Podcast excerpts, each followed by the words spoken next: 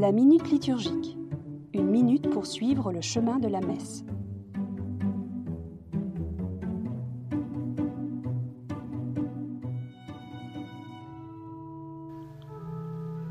L'Eucharistie se termine, mais elle ne se referme pas comme une parenthèse close sur elle-même.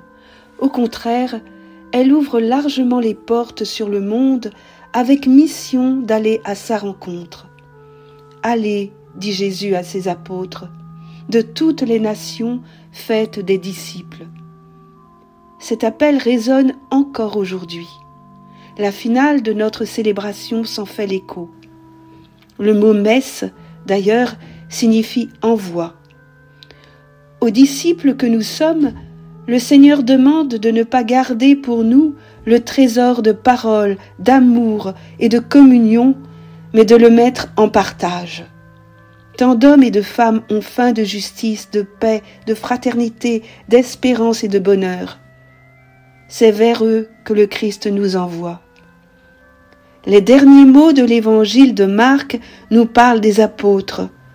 Quant à eux, dit-on, ils s'en allèrent proclamer partout l'évangile. Le Seigneur travaillait avec eux. Cette tâche est nôtre désormais. Qu'ainsi soit-il.